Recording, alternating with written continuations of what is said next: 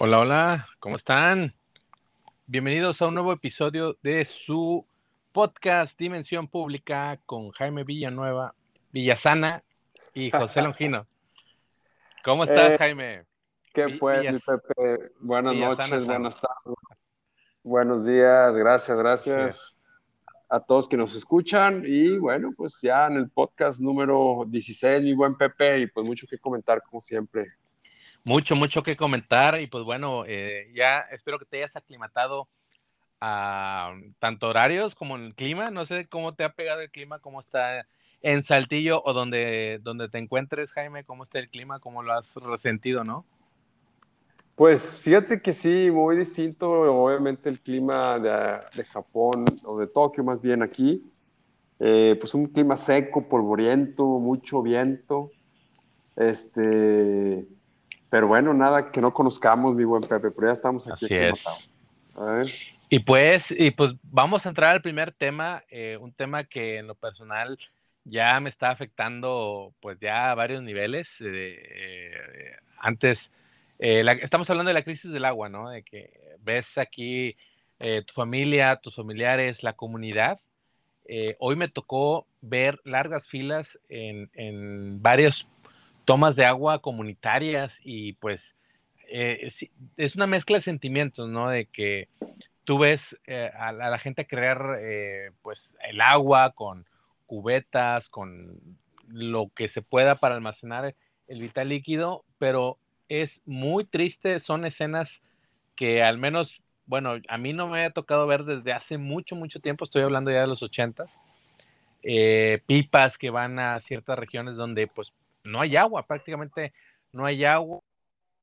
Para colmo de males, pues no sé supiste, Jaime, hubo una ruptura en un ducto de, la presa del Cuchillo, que bueno, es ya nuestro, prácticamente el último sostén de la ciudad de Monterrey para, el, vital líquido, para, para el consumo de agua, y pues tuvieron que cerrar el ducto para la reparación y pues nos quedamos dos días sin agua y es algo horrible, Jaime, horrible y más con, con los calores y no hablamos también ya con el tema COVID, que eso ya ahorita está un tema, es un punto de aparte, pero es, es, una crisis del agua que ya está empezando a generar descontentos sociales.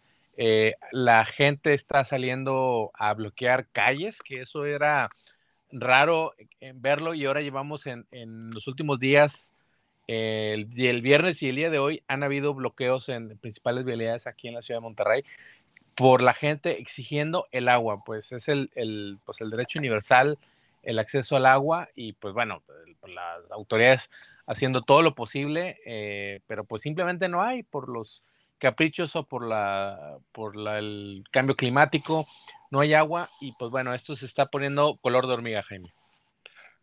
Oye, mi Pepe, sí, fíjate que también ahí en Twitter y pues en las redes sociales también comencé a ver ese tipo de imágenes, la, como dices tú, lamentable, muy triste. Eh, y, y, a la vez de que es triste, Pepe, es increíble que esté sucediendo en la ciudad de Monterrey.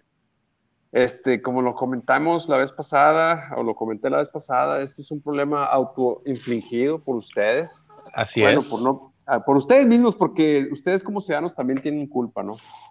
Este, eh, lo dije la vez pasada, bueno, ustedes llegaron a tener ahí un sistema de agua y drenaje en Monterrey de primer nivel, lo dejaron caer, eh, lo hicieron pedazos las clases políticas, gobernantes del momento, por cuestiones políticas, partidistas, para ganarse votos, etcétera. Y bueno, hoy están pagando las consecuencias. Insisto y repito, es un problema autoinfligido. Obviamente, pues, no creo que nadie vaya pagar esta situación que están viviendo. Me refiero a meter al bote o algo. Pues a quién investigas, cómo investigas, sería muy complejo, ¿no? Entonces tienen que concentrarse en, en, en el futuro, en el presente y luego en el futuro este, eh, y bueno, entiendo yo que el gobierno del estado el municipio están haciendo uso de todos los recursos que tienen hasta el momento, ¿verdad? El problema es que eh, al ser el problema del agua, un, vital, un recurso, pues sí, un recurso básico, universal de primera necesidad, entre más tiempo pase, más se va a agravar. Dijeras tú, es un problema de bacheo, un problema de alumbrado, un problema incluso hasta de, de, limpieza, pues tiene cierta solución, ¿verdad? Si es de limpieza, pues mandas trailers ahí a recoger la basura, ¿no? Si es de alumbrado, pues incrementas la vigilancia para en aquellas zonas de mayor riesgo para que no se incrementen robos y, situaciones así. Pero al ser de agua, mi Pepe, eso, ¿cómo lo sustituyes?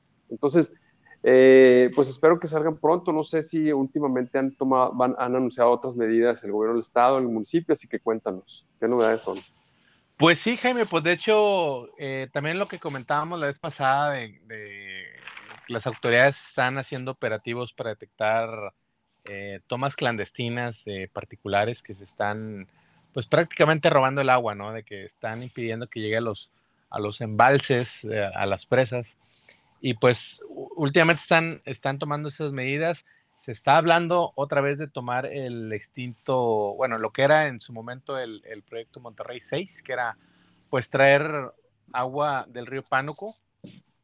Pero pues también eh, vemos, vemos también un poquito con, pues con gran incertidumbre, ¿no? De que las autoridades prácticamente le están apostando a, pues, a, esta reducción de horarios en el suministro de agua y lo más, lo que más nos causa incertidumbre es que prácticamente estamos a la deriva en espera de lluvias, ¿no? De que un, lluvias y sobre todo lluvias copiosas como las que trae un huracán o un sistema tropical de, de ese tipo, pero pues es todo, ¿no? De que estamos viendo te digo, cada vez está empeorando, eh, pian pianito, eh, poco a poco se está empeorando un poquito la situación. Quizás lo notamos más, te digo, Jaime, por esa interrupción abrupta que, hubo estos días eh, por la reparación del ducto de la presa del cuchillo, donde prácticamente la mitad de la ciudad, del área metropolitana de Monterrey se quedó sin agua. Entonces, si a eso le sumas varios sectores que tenían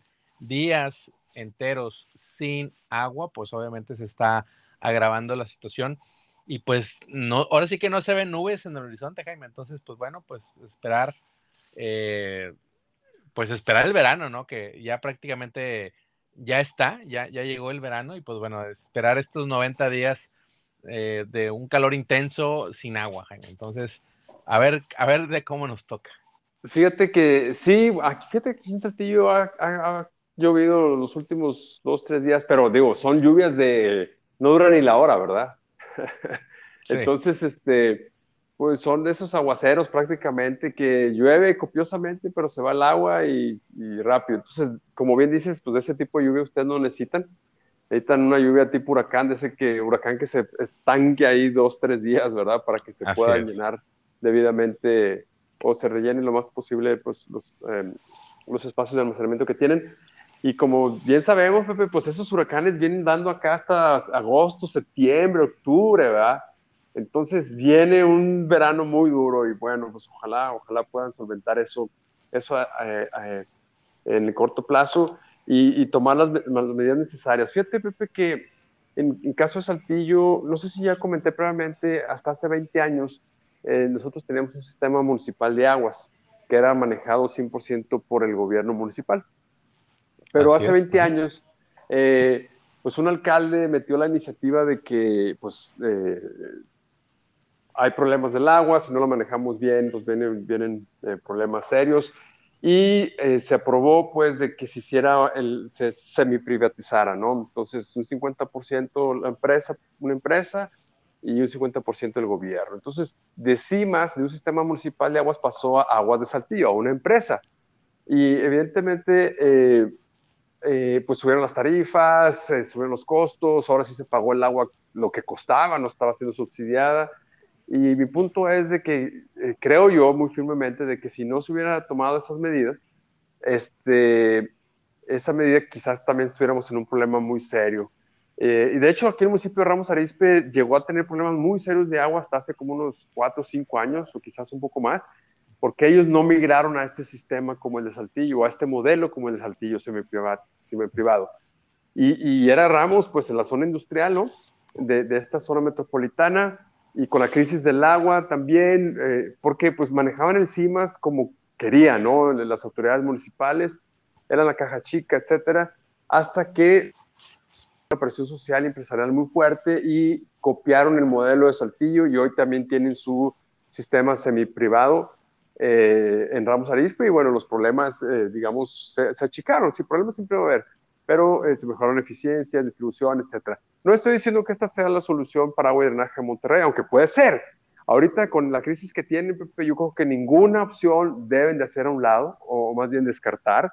Inclusive yo creo que esta, esta, esta opción de Saltillo o modelo de Saltillo deberían de considerarlo muy seriamente junto con otras y tomar la decisión que tengan que tomar, pero sí medidas drásticas tienen que hacer, sobre todo ya, ¿no?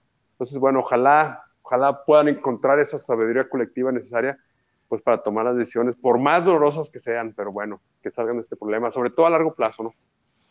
Así es, Jaime, pues bueno, pues eh, ahora sí que estamos eh, a la espera de, estas lluvias y pues mientras, pues eh, vamos a seguir teniendo estas medidas de las autoridades ya desesperadas, ¿no? Ya reactivas totalmente.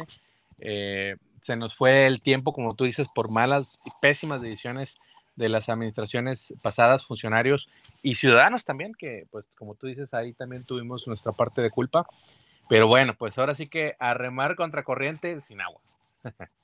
Ánimo pues, Pepe. Este, y bueno, vamos a pasar al otro, al otro tema. Al segundo eh, tema, así, es, pues, pues mira, si me permites, Jaime, pues Marcelo Ebrard ya salió a decir que va por la candidatura presidencial de Morena que dice que él, ante simpatizantes, dice que a él ya lo destapó el presidente López Obrador y va a trabajar de aquí, pues vamos a ver si le da, alcanza siendo canciller, ¿no? Ahora sí que, que Marcelo Obrador, que en sus ratos libres, como dice la raza, es canciller, ahora se va a dedicar pues a, buscar la candidatura presidencial, va por la grande, Jaime.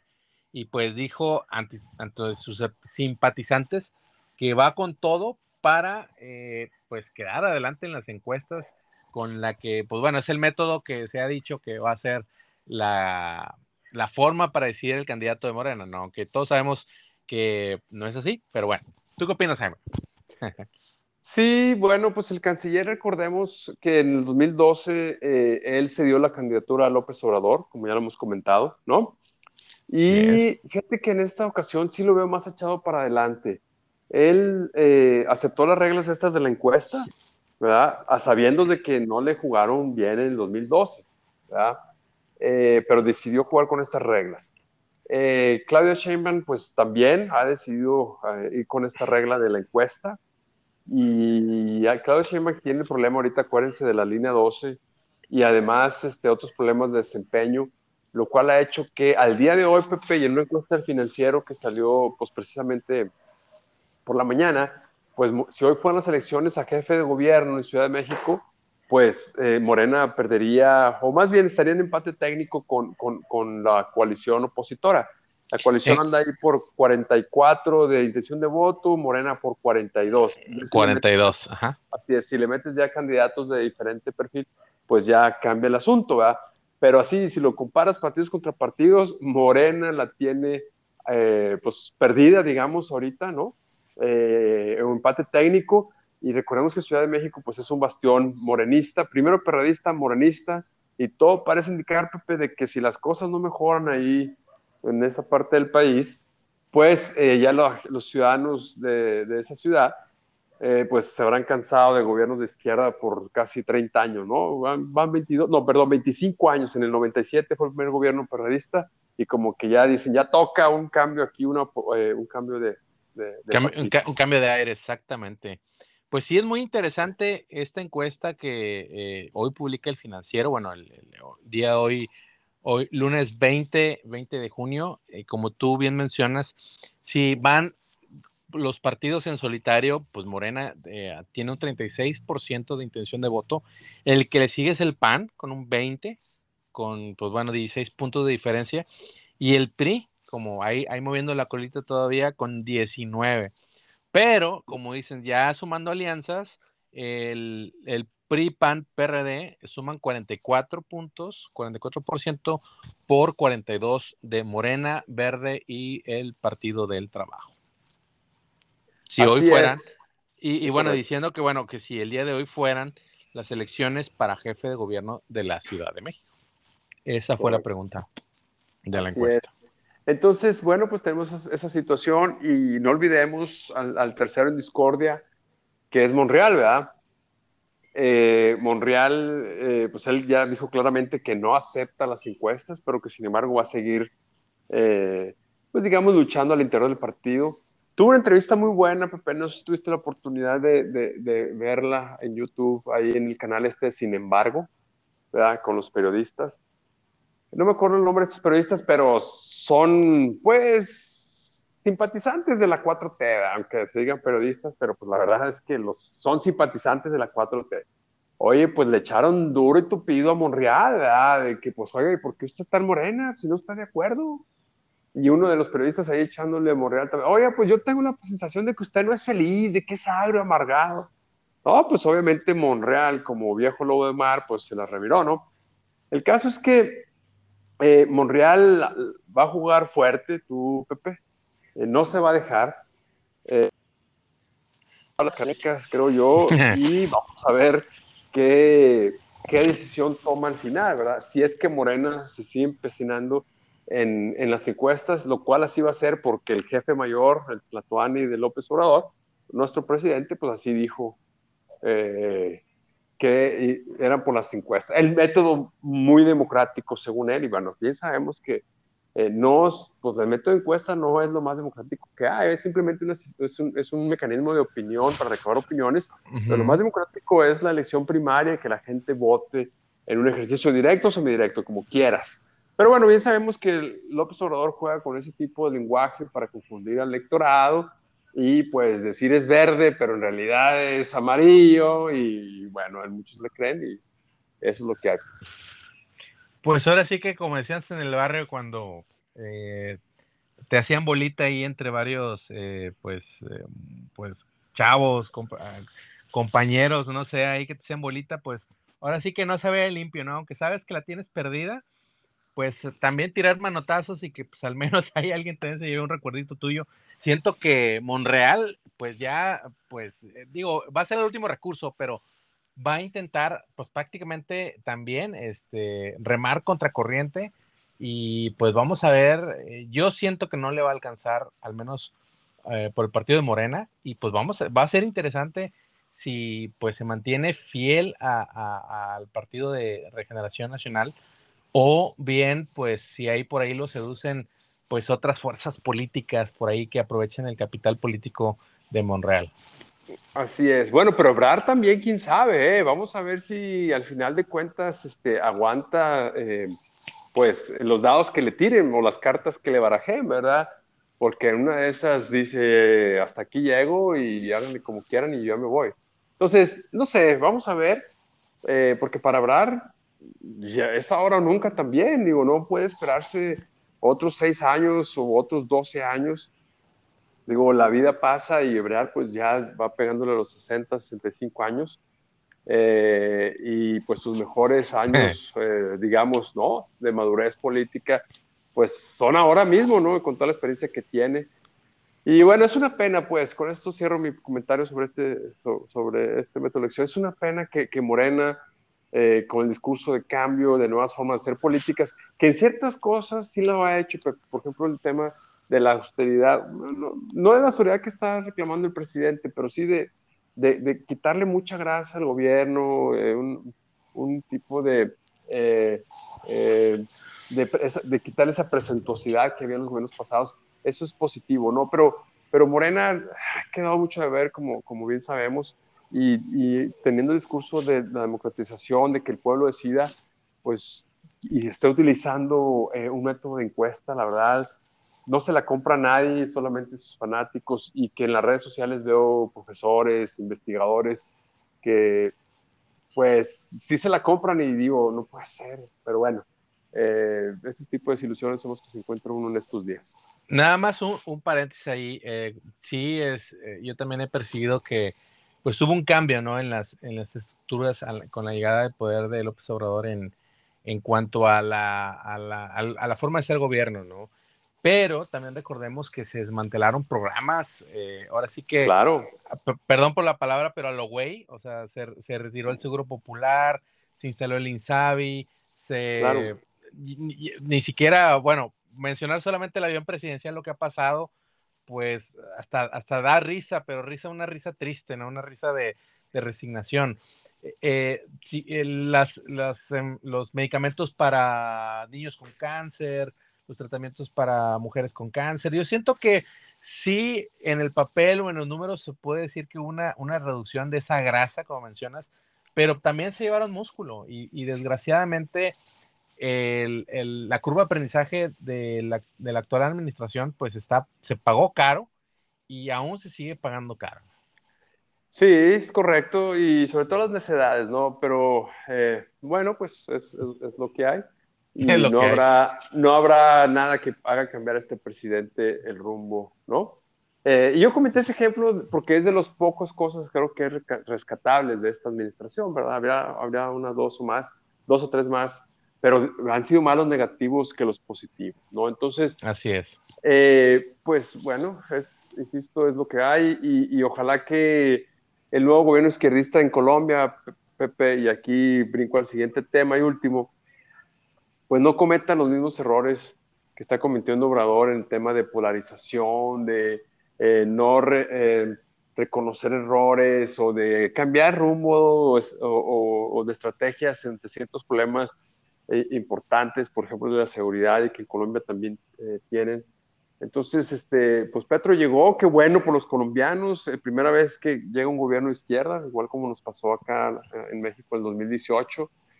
y ojalá, insisto, Petro se rodee de buena gente o de asesores competentes, ¿no? Que le hagan ver no solamente lo bueno de este gobierno de López Obrador, sino también lo malo y los errores que deben de evitar. Entonces, para Petro, pues empieza eh, lo más difícil, que es gobernar, ¿verdad? Eh, y, vamos a ver cómo le va, ojalá que bien. Así es, pues Colombia dio, Colombia dio un giro histórico, como mencionas, con la llegada al, poder de Gustavo Petro. Mencionar que fue un guerrillero de de Colombia, exalcalde también de Bogotá, y era la tercera vez que competía por, la presidencia de Colombia. Los colombianos decidieron precisamente este domingo 19 de junio en una segunda vuelta electoral, donde su contrincante pues, fue el empresario Rodolfo Hernández. Y pues en esta segunda vuelta, pues bueno, eh, Petro con un 50%, 50.4% de, de los votos, pues bueno, pues prácticamente se llevó la, con ello la, presidencia y pues bueno, con la victoria electoral.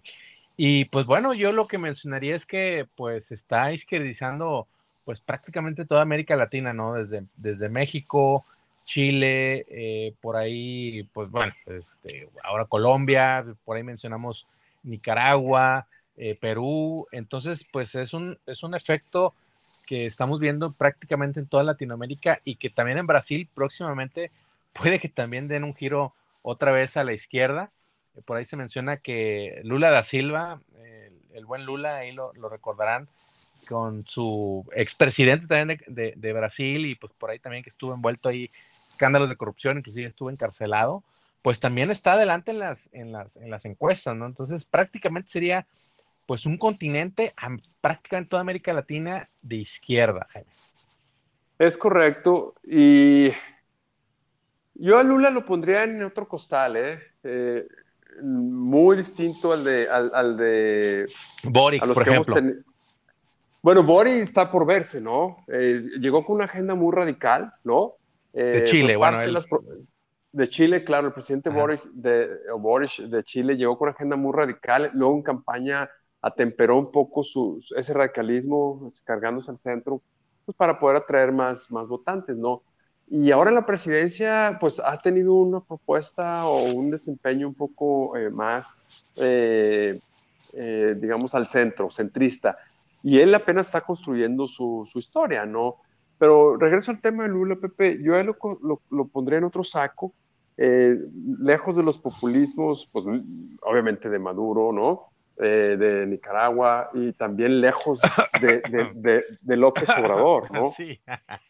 exactamente, Lejos, lejos de López Obrador. Eh, y te doy un ejemplo.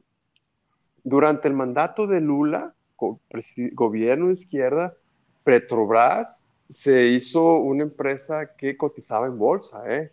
eh, donde la inversión privada eh, o, las asociaciones con, el sector privado, pues se emplearon y hoy Petrobras pues, es lo que es, ¿no? Una empresa, eh, quizá no, de las más eficientes del mundo, pero sí mucho mejor que la de Pemex, ¿no? Entonces, Lula tuvo un muy buen desempeño como presidente. Claro, aprovechó el, alto precio de los commodities eh, en, aquel, en aquel momento, ¿no? Que gobernó 2005 a 2011, más o menos, si no me equivoco.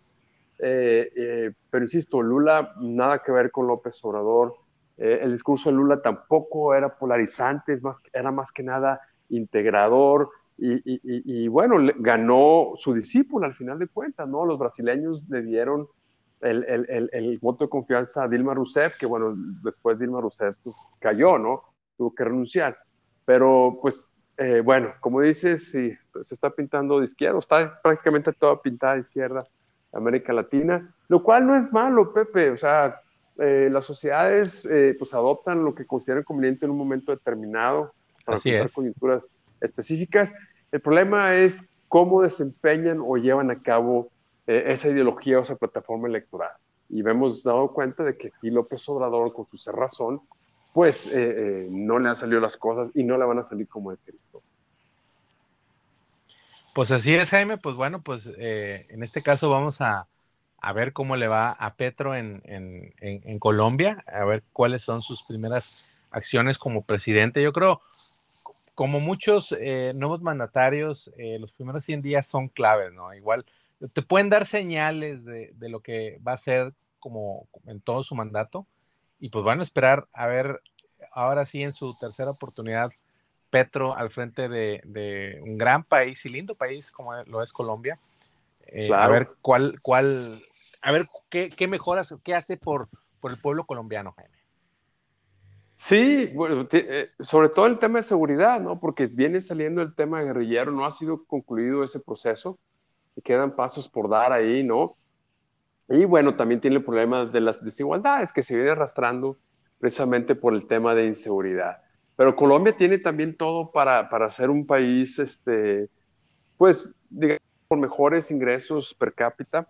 Eh, tiene una geografía privilegiada, con dos costas, eh, recursos naturales inmensos.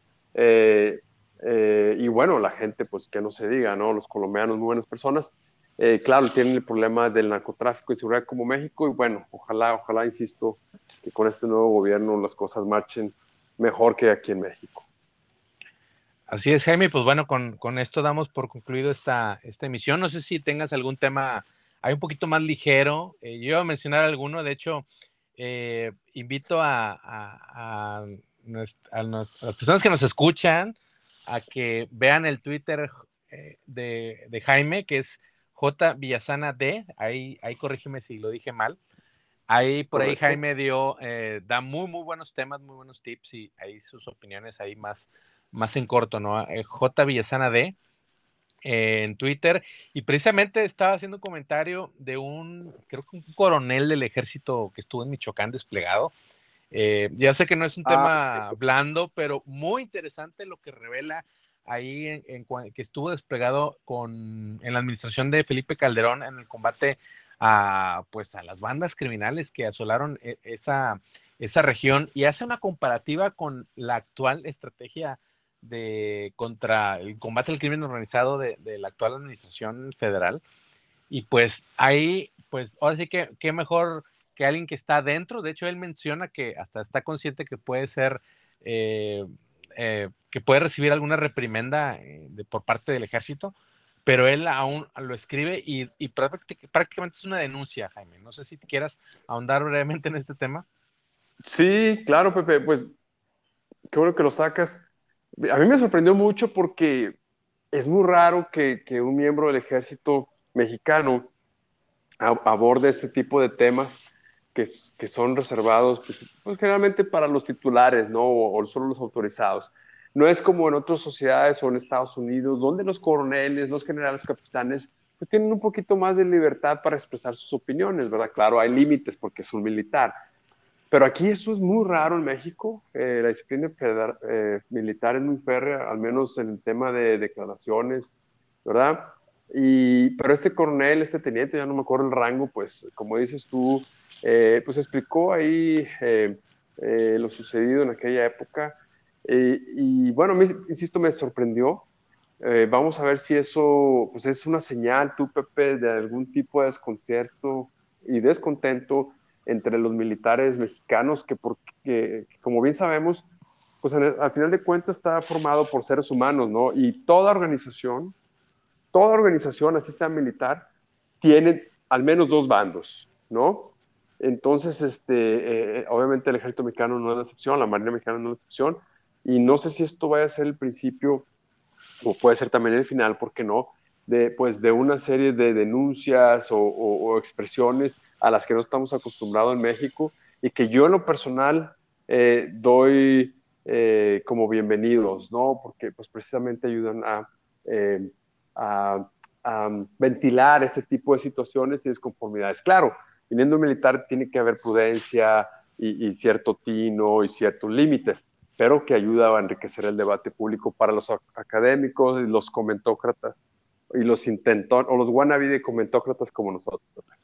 Así es, de hecho es un coronel de infantería de, ¿qué dice? Coronel de infantería diplomado de Estado Mayor, su nombre es Emilio Cosgaya, así como, se, como, como lo menciono, Cosgaya, C-O-S-G-A-Y-A.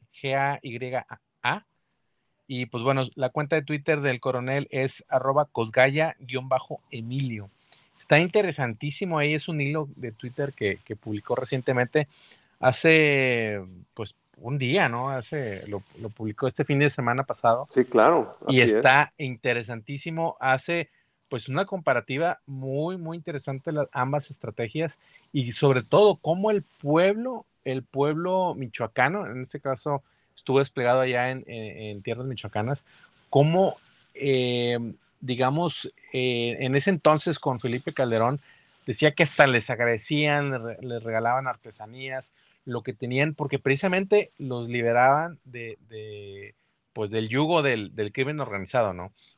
y cómo ahora también ve tristemente pues que toda esa estrategia eh, en, pues, en Michoacán y en varios estados del sur eh, o prácticamente pues en todo el país pues cómo ha cambiado radicalmente, ¿no? Y cómo el ejército ha cambiado de estrategia, la, la famosa abrazos no balazos, pero cómo es, ha ido en, en, detrimento de, de, la, de, las fuerzas castrenses, ¿no, Jaime? Entonces, los invitamos ahí que lo vean, este, eh, igual ahí eh, los invito a que vean el, Twitter, se suscriban al Twitter de Jaime Villasana, J Villasana D, ahí para que vean más opiniones al respecto y para que también puedan encontrar todos los episodios de este podcast Dimensión Pública, gente.